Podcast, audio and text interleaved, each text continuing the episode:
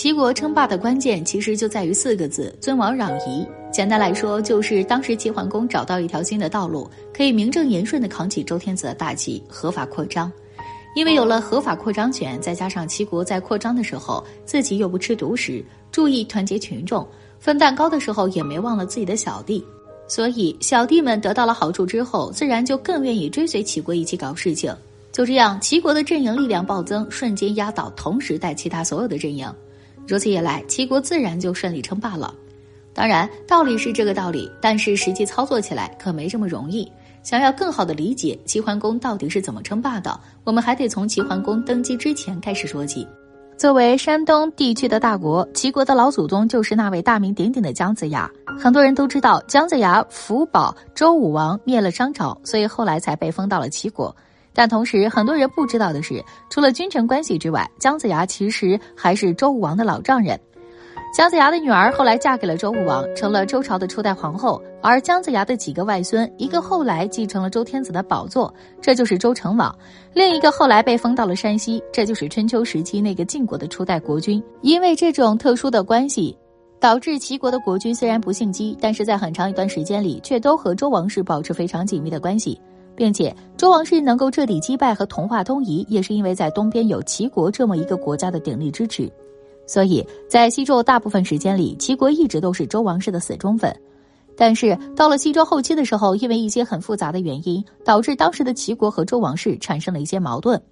而接下来周王室这边在位的周夷王也是个狠人，直接就把当时的齐国国君给煮了。因为这件事，导致齐国和周王室的关系在西周末期迅速恶化。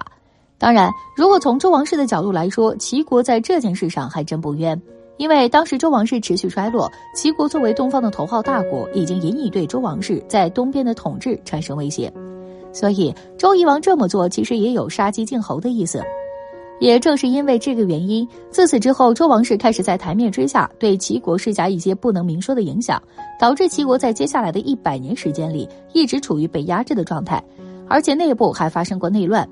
直到百年之后，到了周幽王被杀、西周灭亡之后，这个时候的周王室自身力量暴跌，再也没办法压制那些诸侯国。此后，齐国就如同一匹脱缰的野马一样，开始疯狂发育。当时，齐国在这边是齐庄王在位，也就是齐桓公他爷爷。齐庄公在历史上也是一个奇葩，因为他待机能力超常。齐庄公在位整整六十四年的时间。要知道，后来历史上在位时间最长的皇帝康熙，也就只在位六十一年而已。如果齐庄公不是诸侯，而是算皇帝的话，那他能排到康熙前面。更有意思的是，齐庄公在位六十四年之后，他儿子齐僖公又在位三十三年，父子二人的在位时间加在一起已经接近一个世纪了。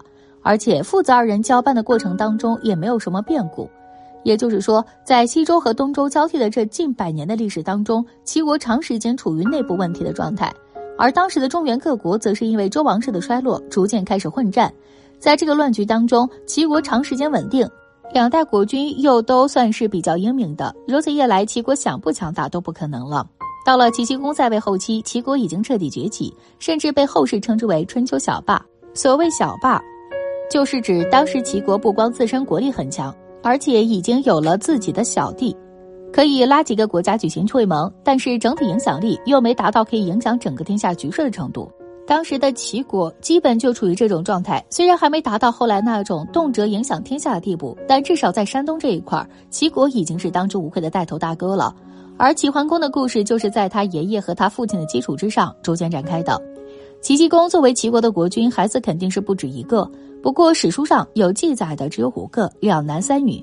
或许齐僖公也有别的孩子，但那些孩子在历史上基本毫无影响，所以我们就不考虑他们了，只算这五个孩子。这五个孩子当中，三个儿子分别是老大江柱儿、老二江纠、老三江小白。老三这个名字和今天某个白酒品牌有点像，似乎有点搞笑。不过，这个名字略微搞笑的老三，正是后来的齐桓公。至于那两个女儿，大闺女叫宣姜，二闺女叫文姜。从这个关系当中，我们也能看出来，正常情况下，作为老三的江小白，其实根本就没机会接班，因为当时实行嫡长子继承制。江小白既不是嫡子，也不是大儿子，所以正常来说，在他父亲去世之后，除非他两个哥哥都死了，而且孩子绝后了之后，才有可能轮到他。但命运有时候就是这么神奇。后来齐僖公去世之后，作为老大的姜柱儿顺利接班上位，这就是齐襄公。不过齐襄公上位之后，很快就搞出一系列匪夷所思的事情。在私生活方面，也不知道这位齐襄公咋想的，竟然和自己同父异母的亲妹妹，也就是那个二闺女文姜看对了眼，然后兄妹二人开始搞事情。当时文姜已经嫁人了，而且她老公还是鲁国的国君。可是就算这样，齐襄公依然不肯罢休。后来为了搞事情，还直接把他妹夫勒死了。不管是做事还是做人，能差到这个程度，也真的是极品了。而在国家方面，这样的齐襄公自然也管不好国家，所以齐襄公在位十多年之后，终于搞得国内民怨沸腾，高层贵族也有很多人对他十分不满。最终，一个叫公孙无知的人联合其他大臣发动了政变，干掉了齐襄公，然后自己上位做了国君。在之后，公孙无知又被其他大臣干掉。正是因为这样复杂的原因，齐襄公被杀之后，他虽然有儿子，但是他儿子却无法继承国家。而且为了躲避公孙无知的追杀，还得逃离齐国。等到公孙无知被杀之后，齐国的大臣们因为太过反感齐襄公，也不愿意让齐襄公的儿子回来接班，所以这个时候就有人提出，干脆让齐襄公的弟弟接班得了。齐襄公的两个弟弟，老二姜纠，老三姜小白，此时都不在国内。之前齐襄公在国内倒行逆施的时候，这哥俩知道，如果继续留在国内的话，难免不会遭了毒手，所以就提前跑了。老大去了鲁国，老三去了吕国，所以到了这个时候，兄弟俩几乎是同时得到了消息，然后同时火速回国，想要去继承王位。在这个过程当中，老二一边自己火速赶路，一边派自己麾下的得力干将管仲去截杀老三。截杀过程当中，管仲射了一箭，射中了老三江小白，以为自己干掉了老三，所以就回去复命了。但谁都没想到的是，老三江小白还真是福大命大，只是被射中了腰带。这场刺杀之后，老三火速赶回国内，抢在自己二哥之前回国继承了国家，而老二则是因为管仲的刺杀，误以为老三已死，所以接下来就走得慢了一点，最终错过了继承权。就这样，老三江小白终于艰难的即位了，然后开始以齐桓公的身份正式登上历史的舞台。齐桓公登基之后，首先要做的自然是稳定国内，顺便解决一下他的二哥。在他的压迫之下，鲁国被迫杀了老二。至于那个管仲，倒是活了下来，因为齐桓公登基之前，身边有个叫鲍叔牙，这个人不但是齐桓公的死忠粉，而且还和管仲是好朋友。所以，就在齐桓公下令要杀管仲的时候，鲍叔牙站了出来，坚定阻止了齐桓公。当然，鲍叔牙阻止齐桓公的理由不是他和管仲有多深的交情，而是说管仲有才。这点倒是不假，管仲确实有才。出于对鲍叔牙的信任，齐桓公最终还是赦免了管仲，并且决定要用他。也正是因为齐桓公的这一念之差，让整个齐国的历史变得截然不同。准确来说，是让整个中国的历史都发生一些变化。管仲被抓回来之后，齐桓公在第一时间和他有了一番长谈。在这番长谈之后，齐桓公终于知道鲍叔牙并没有骗自己。就这样，一段流传千古的君臣佳话正式开始了。接下来，齐桓公是任命管仲为大夫，后来又直接任命他为齐国的相国。而管仲掌权之后，第一件事就是进行经济改革。所谓的经济改革，简单来说就是搞钱。一个国家有了钱之后，才有能力去发展很多事情。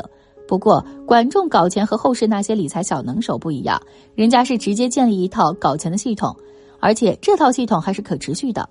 在管仲的改革之下，齐国将制盐和冶铁这两个行业全部收归国有。在春秋时期，这两个行业绝对是关系到国计民生，而且可以获得暴利的行业。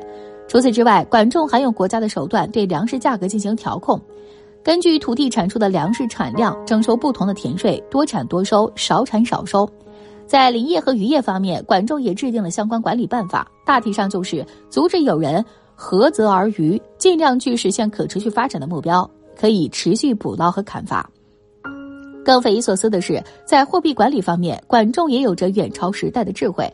在管仲的安排下，齐国设立了专门铸造货币的机构，把铸币权完全收归国有。稍微有点经济常识的人都知道，一旦政府有了完整的货币发行权，那接下来想要团结国内的经济力量，对其他国家打货币战争就易如反掌了。总之，管仲这一套组合拳打下来之后，齐国瞬间就有钱了，而且以后还可以持续搞钱。有了钱，国家自然就有能力扩充军队，进行工商业的产业升级，对内进行制度改革，对外扩张。这些道理可不光是对今天有效，对春秋时期的齐国来说也是同样适用的。不过，搞到了钱之后，接下来管仲和齐桓公在齐国未来的发展问题上却产生了一点小分歧。齐桓公认为，既然国家有了钱，那接下来自然就该整顿军备，建立一支强大的军队，然后不断对外扩张，开疆拓土。而管仲却认为，目前齐国暂时不应该对外发动战争，而是应该内修德政。听到“内修德政”这四个字，很多人可能第一反应会觉得管仲有些迂腐，但实际上这恰恰体现了管仲的智慧。因为在当时那个年代，周王室虽然已经衰落了，而且也彻底丧失了对诸侯国的控制权。但天下共主的位置却依然还是被大家承认的。如果齐国贸然对其他国家发起大规模的兼并战争，很容易会引来众怒。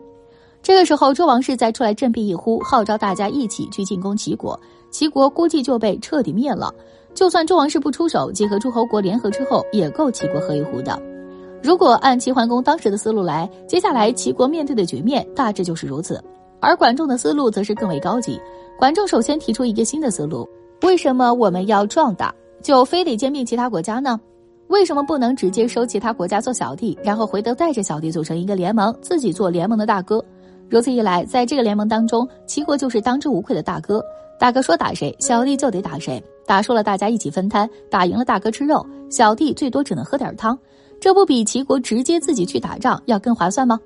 而且时间长了之后，齐国这个带头大哥也可以在联盟内部不断同化其他小弟。甚至对于其他国家都不用出动军队，直接打货币战争或者贸易战争，就能让这个国家屈服，甚至直接吞并其他国家。相比之下，单纯靠军队去吞并其他国家，实在是效率很低的方式。当然，想要做带头大哥也不是那么容易的。首先，齐国自身的国力得足够强大，不管是军事还是经济，都必须是当之无愧的最强。其次，在道德上得让其他国家信服，得有一个让其他国家追随你的理由。为了让其他国家在道德上信服齐国，齐国既需要自身的公平正义让大家信服，同时还得扛起一杆大旗，让大家都觉得聚到这杆大旗之下对自身有好处。而管仲找到的这杆大旗名字叫做尊王攘夷。正所谓实践出真知，在没实际做过之前，任何理论上的东西大家都觉得很飘。所以齐桓公当时虽然觉得管仲说的有道理，但也不认为自己错了。他觉得自己选择直接开战的做法，或许更适合齐国。所以接下来，齐桓公直接以齐国国君的名义强行压倒一切。就在齐桓公正式登基的第二年，齐桓公正式下令让齐国对宋国开战。结果，当时齐国整体国力虽然在宋国之上，但是开战之后，其他很多国家都本着唇亡齿寒的心思，一起来帮宋国对付齐国。最终不出所料，齐国战败了。这次战败之后，齐桓公终于开始静下心来，仔细思考管仲的提议。然后他最终发现管仲是对的。所以，从这之后，齐国就开始以管仲的思想作为齐国的发展战略了。接下来的几年里，管仲一边帮齐桓公对内进行改革，一边对外进行外交伐谋，争取更多国家支持。先说对内改革，在对内改革方面，除了之前说的那套经济改革组合拳之外，管仲还重新对齐国的体制进行系统划分。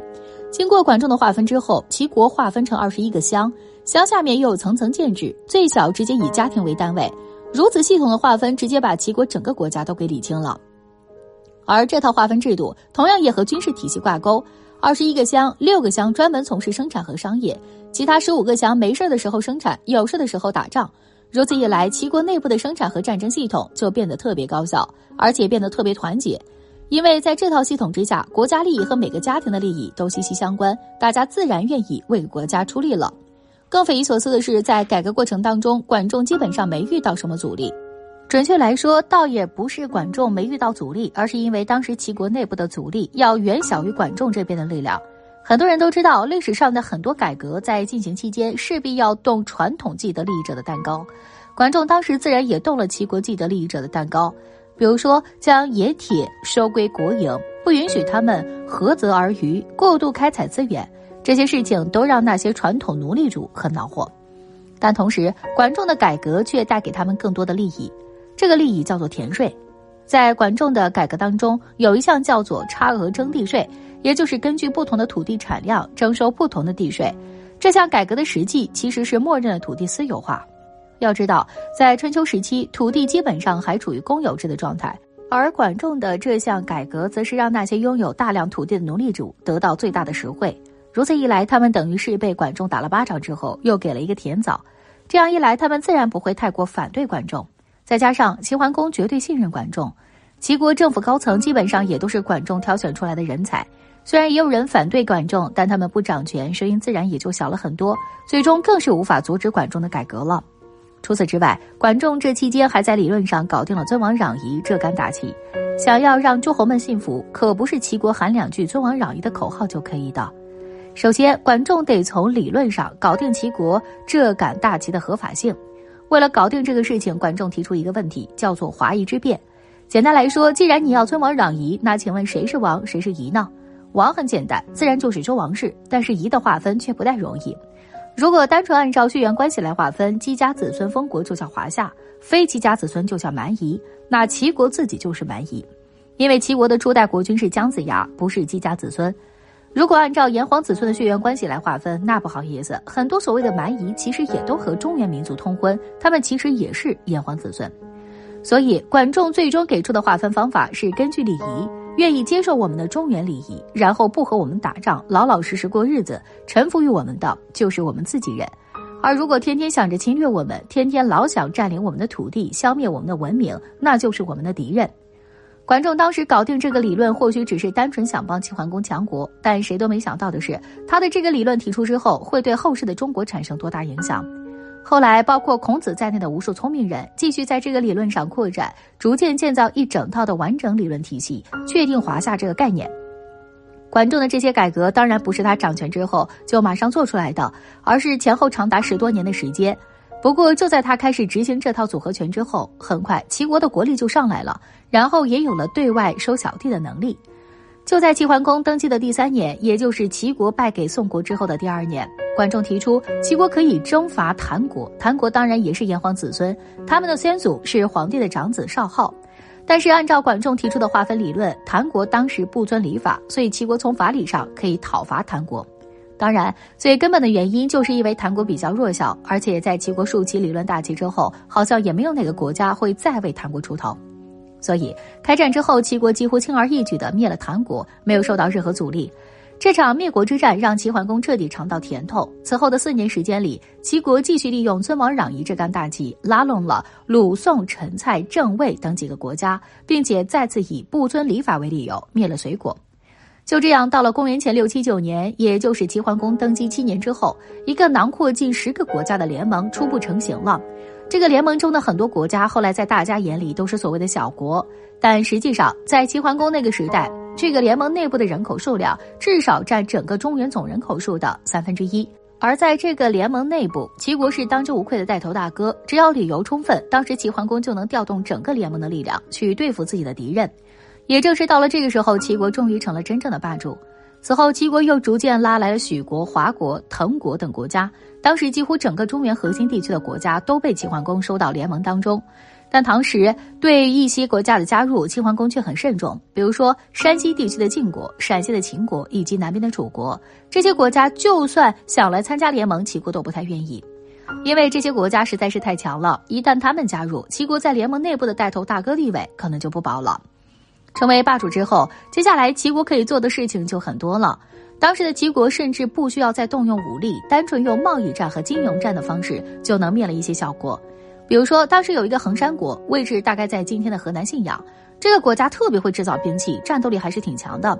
如果齐国想要靠武力灭了衡山国，虽然能做到，但是自身也有损失。所以接下来管仲就开始动用贸易战的手段了。管仲先是出高价收购衡山国制造的武器，导致衡山国的百姓再也不去种地，没了粮食。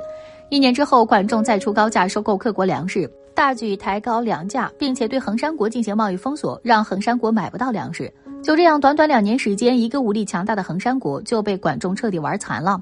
等到齐国大军抵达的时候，衡山国因为缺粮，基本没怎么抵抗就投降了。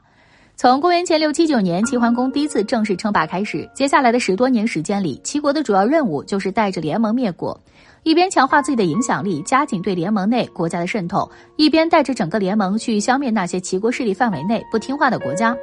就这样，到了十多年之后，齐国在中原地区已经彻底无敌了，所以这个时候的齐国就需要找到新的敌人，以此来让联盟有一个新的发展方向。当时齐国找到的敌人其实有两个，一个是南方的楚国，另一个是北方的山戎和敌人。虽然在战国时期楚国是战国七雄之一，但是在春秋时代，因为中原文明发源于黄河流域的原因，楚国大多还被中原各国视作蛮夷。至于说山戎和狄人，同样也是如此。山戎就是一群生活在燕山地区的渔猎民族，和后来的契丹、女真差不多。只不过后来的契丹和女真是生活在东北地区的大兴安岭，而山戎则是生活在今天北京旁边的燕山。而狄人则是草原上的游牧民族，逐渐南下。到了齐桓公时代，他们已经深入到河北省中部了。对于这几个敌人，当时齐国决定先打山戎和敌人，然后再打南方的楚国，因为从当时的局势来看，南方的楚国要更强一些。所以接下来，齐桓公应燕国的求救，率领联盟军队北上，帮燕国进攻山戎。这一战当中，齐桓公直接一口气打到今天河北唐山地区，已经快要打到东北了。此战之后，山戎被重创，燕国也被齐国彻底扶持起来，成为北方的一座桥头堡，可以阻挡山戎和敌人的南下。这里多说一句，在齐桓公撤兵的时候，齐桓公曾经把自己打下的大片土地都送给了燕国，甚至还因为燕国国君深入齐国五十里，把齐国的五十里土地也送给了燕国。很多人说齐桓公很蠢，这其实是不了解历史的说法。实际上，当时齐桓公的这个做法非常明智，一是因为他给燕国那些地盘距离齐国太远，如果齐国直接占领，以后还需要直接面对山戎和敌人的袭击，会彻底拖垮齐国。反倒是把地盘都给了燕国，扶持燕国壮大，以后齐国在北方就彻底没有威胁，可以南下对付楚国了。二来，当时齐桓公给燕国的这些地盘里面，其实基本没多少人，在当时那个时代和地盘相比，人口其实才是最重要的。解决了山戎之后，接下来齐桓公又扶持魏国，挡住敌人的进攻。北方的敌人被挡住之后，齐国又把主力调往南方。阻挡楚国北上。当时楚国进攻徐国，齐国就带领联盟支援徐国，挡住了楚国北上的步伐。与此同时，当时正赶上周王室的老天子去世，齐桓公就带着大家一起拥立新的天子。如此一来，连周天子都是齐桓公拥立，齐国的声势自然也就达到极致了。总之，到了齐桓公即位三十年之后，齐国在北方挡住了敌人和山戎，在中原地区组建联盟，自己做带头大哥。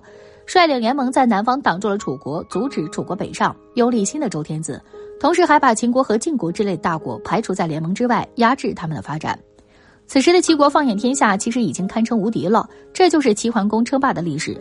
唯一有些可惜的是，齐国在内部人才培养方面做得不太好，后来出现了人才断档。尤其是管仲死后，齐桓公又开始宠信奸佞，这就导致齐桓公死后，他的五个儿子为了争夺继承权，相互混战。这场混战导致齐国国力大跌，瞬间就丢掉了霸主之位，而秦国、晋国、楚国则是奋起直追，逐渐成为了接下来的霸主。如果当时齐国没有内乱，或者齐桓公没有在继承人这个问题上犯错，那齐国后来的成就说不定还能更高，整个春秋时代说不定都是齐国的时代了。